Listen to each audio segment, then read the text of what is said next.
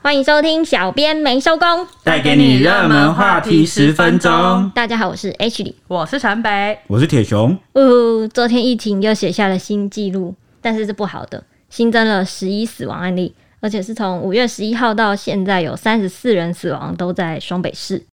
导致现在双北的医疗量能很吃紧，甚至启动了北患南送的这个机制。有一名万华的确诊女病人就有说，她当时确诊之后上了防疫巴士啊，也不知道自己要被送到哪里，下车之后看到检疫所的布置才知道，哦，我到了台中丰原。还有另外一个女病患也是，上车以后两三个小时，原本以为要被送回家，结果两三小时下车才发现，呼，我怎么到了嘉义？但是因为看到检疫所的设备很齐全啊，觉得空气好，很漂亮，所以心里就比较安心了，就觉得哦，也就是没有那么恐惧，没有那么紧张。对嗯因为很多人可能就是把这个检疫所想的很冷冰冰啊，嗯然后或者是很可怕的一个地方，但其实因为现在各县市都有来支援这个双北的疫情，嗯， 但其实南部的人感觉会有点紧张这个状况哎，你说你妈妈 呃，对， 就是这么明显嘛。 对，因为主要各县市会来协助双北这个疫情呢，是因为如果双北疫情再不控制住的话，就是病患的数量没有控制住的话，他们最终也是会扩散到其他县市。对啊因，为你想想看，台湾这么小，所以他们有点像是，哦，与其发展到那个地步，不如我们现在就是先上下团结一心支，援嗯对，然后来把这个疫情防堵在双北，让双北就直接疫情止住。其实讲到这个就是医疗量能的部分啊，台大医院的院长吴明显，他昨天也在脸书上发文说，hospitals need help，发出这个呼救文，其实他是要强调的是说，台大医院的收治确诊病患已经超量，就是太多太多啦，已经把小儿加护病房改装成那个成人的病房，但还是不够使用，希望指挥中心能够重视这波大量的重症病患，因为这样下去，他有说他说的这样下去会很惨。不希望步上 SARS 的后尘。对，我不知道听众能不能想象，因为其实我们在电视机前或是网络荧幕前，我们都是看这个呃文字叙述嘛，或者是看一些新闻，比较难想象目前那个医院的医疗量能已经紧绷到什么地步。其实这个院长就有进一步说呢，即使台大已经跟消防局说收治确诊的病患已经超量，真的没办法再收了，但是呢，还是会有救护车会一直把病患送过来到急诊。那个画面真的是觉得很哦，像是而且医都院一定很压力而很大，且送来的很多都是那种需要插管啊，需要住在加护病房的病患。那他就有说，他觉得这一波新冠的患者真的太多了，而且重症比例很高。那加护病房就是都被塞满，原因是因为台大医院很早就收治了一百多位个案，然后重症就占了二十多人，是全国最多，已经算是满载了。所以现在这种呃双北疫情又升温的情况，已经不是台大可以处理。他希望各医院一起分担，不能集中在某些医院，否则就是很容易成为防疫破口。结果就会步上那个 SARS 的后尘，这样有点恐怖。就希望不要啊。台大感觉现在非常对，其实因为已经紧有绷有一些医护出来呼吁说，那个病人都已经之所以呼吁轻症患者回家，是因为医院真的已经超量到不能再超量，那个病床床位都没了，然后很多人都只能在急诊区就坐着等。而且你们不觉得最近就是路上的救护车真的很多吗？嗯，，对，就常常就听到呃动不动就会有。我一我一我一，哦对对对对对对对对对，网友就有看到这个院长发文，就有感触很多，觉得台湾明明就比其他国家晚一年多才爆发疫情，结果还是溃不成军，一手好牌打到输，所以人民要有一点自觉，要好好保护自己。甚至是有人觉得，就是我们经历过 SARS 啊，反而不检讨制定应变的方案，结果还眼睁睁看着外国的抗疫医疗崩溃，也不早一点做准备，这样现在医疗啊，或者是人手的经验都不足，还不赶快向外求援，到底想怎样？但我我自己看来，我们还是有吸收到蛮多经验，因为毕竟过去一年我们第一时间防御防守的其实很好，我觉得这点是蛮值得肯定的。只是可能就是因为这一年前面一开始防守得太好，然后我们一直都没有去思考说有没有再度爆发的可能性，嗯或者是再度爆发了，我们有没有足够的能量来处理？现在很可怕，现在死亡病例超多了，对啊，因为今天就是创新高嘛，对啊，就但十一死。但我想到那个 SARS，我们有吸取一个很重要的经历，就是到处都有酒精，哦，我这倒我是之真前的 我之前看好像说我们现在到处都会有那个酒精的那个装置，是因为 SARS 的时候留下来的那个哦，一个经验的一个机制。然后也有网友说，现在看啊，就是连台北都消化不了这些重症病患的话，其他县市如果爆发的话，怎么可能撑得住？就是希望赶快，在台双北就自助，因为对啊，双北的医疗资源或是各项的资源，老实讲，其实是真的是蛮多的。比起其他县市真的算比较丰富，比较足够了。嗯 差很多吧，因为像我是嘉义市，就嘉义市比较大间的医院就几间，呃，我我啦，就我知道我家有事情的话，都是会到嘉义市的圣马尔丁医院看，就嗯，，一间。那如果再远一点的话，可能会到慈济大林，所以那已经到嘉义县了就所以你你知道的只有两间呢，可能还有我不知道 的啦。啊但嘉义儿科诊所很多啊，耳鼻喉科那种。对啊，嗯而且这两天还有在讨论一个比较特别的现象，也不是现象，就是一个状况，就是医界跟网友都在说，很多病患可能会出现快乐缺氧的情况。你们知道什么是快乐缺氧吗？你讲讲看。哦，是重症专科医师黄轩说的。他说呢，病毒进入体内后大量清洗细胞，那它会跟免疫系统作战，导致肺泡被破坏，攻击保护机制，形成这个隐性缺氧的情况。隐性缺氧，也就是所谓的快乐缺氧的情况，就是有些人可能意识清醒啊，还能划手机啊，你也没有特别有什么感觉，结果最后就是可能划手机划到一半，或是做什么事做到一半，你就突然开始呼吸急促，最后出现急性心肌梗塞猝死。好可怕、啊！对，怎所么以会听起来就是快乐的死、欸？不是这个？ 快乐嗯就是他的快乐其实不是指真的快乐，就是快乐缺氧哎、就是无痛无痛，对，就是你没有发觉，如果我能这样死也不错，你不要这么厌世好不不要好？我不想死，所以我很害怕。 我知道，但我要给你一点那个信心，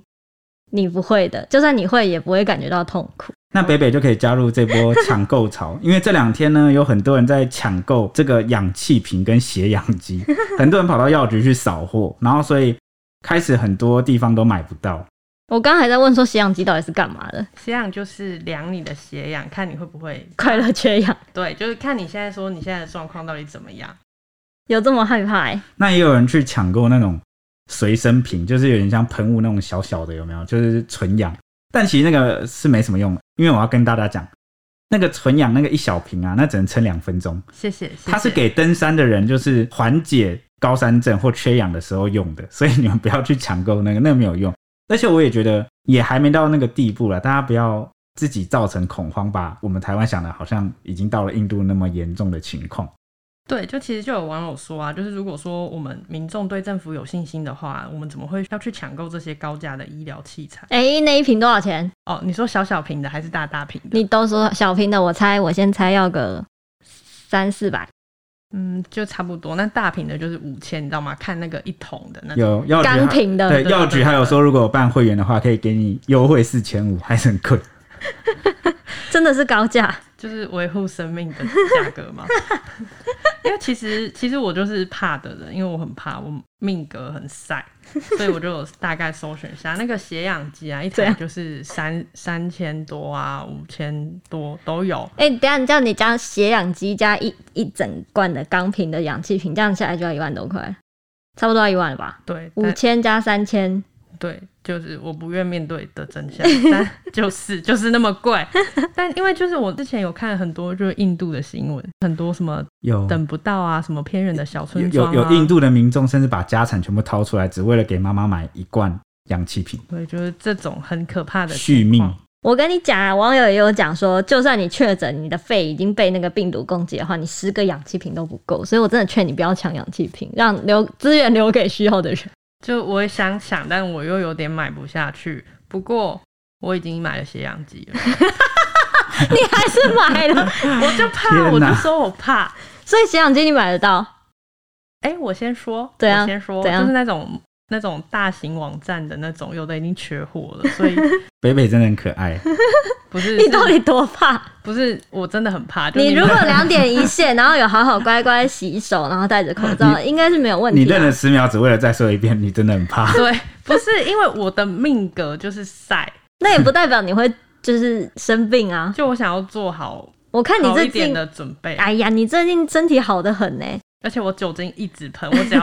一干嘛就会稍微喷一下，喷到我那个手有点那溜溜。没关系啊，你你足迹这是也好很习单惯纯，，对啊，这好习惯啊，没事啦，对啊，真的就，啦，没事啦。你们都不懂，你们 都不懂。Ashley 应该懂，我今天上班的时候一度手心发汗，就是新闻看太多。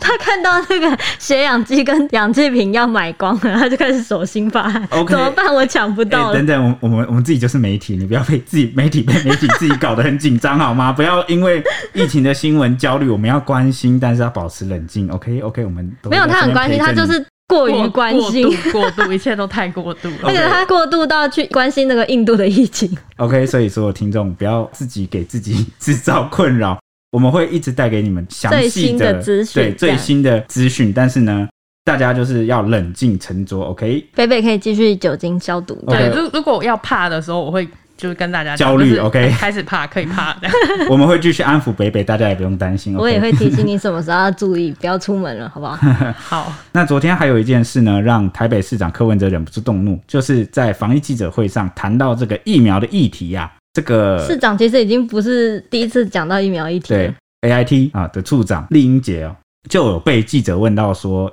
疫苗分配的问题，那他就有说啊，美国现在已经在研议这个内容了，但是台湾的确诊数量还很低，嗯，所以呃，他也没有做结论，他只有说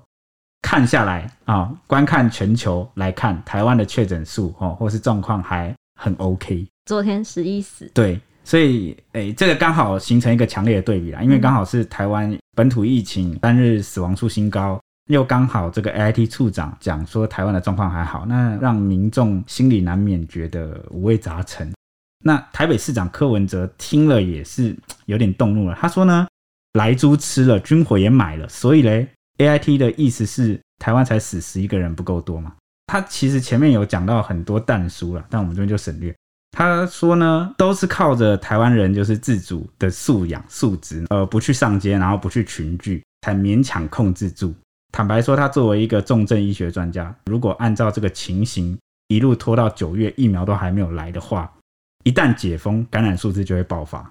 所以他有呼吁中央说，你要讲清楚疫苗什么时候来。那有记者就在追问说，那北市府有考虑像南投一样去洽谈，是不是会自己去哪个国家或哪里买疫苗吗？他就回说，如果北市府被逼到没有办法，就会选择自谋生路，但他没有做出一个结论。身为台北市民，我尊重市长的选择。 疫苗来了，你会打吗？我会啊，我现在立刻申请。对啊，现在有人还不敢打，还不打吗？还不想打吗？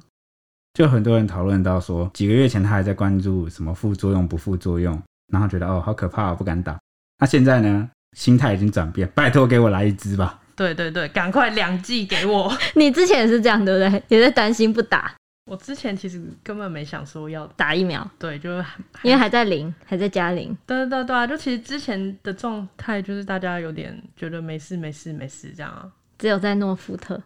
而且跟大家小补充一下哦，这个疫苗要打两剂才有用，呃，每一剂之间可能要间隔一两个月，所以说要等到大家完全接种打完，应该是蛮长一段时间的。所以究竟什么时候能够回到原来防疫前的生活，应该可好能久可能还要等上一段阵子，大家要做好心理准备。OK，那今天时间也差不多了，如果想要跟我们聊聊疫苗的问题，或是你们警戒在家的心情，可以来 IG 搜寻 ET 底线 Newsman 小编没收工，跟我们聊一聊哦。跟订阅我们，给我们五星评论，加油，赞赞。赞赞，谢谢大家，拜拜，拜拜，拜拜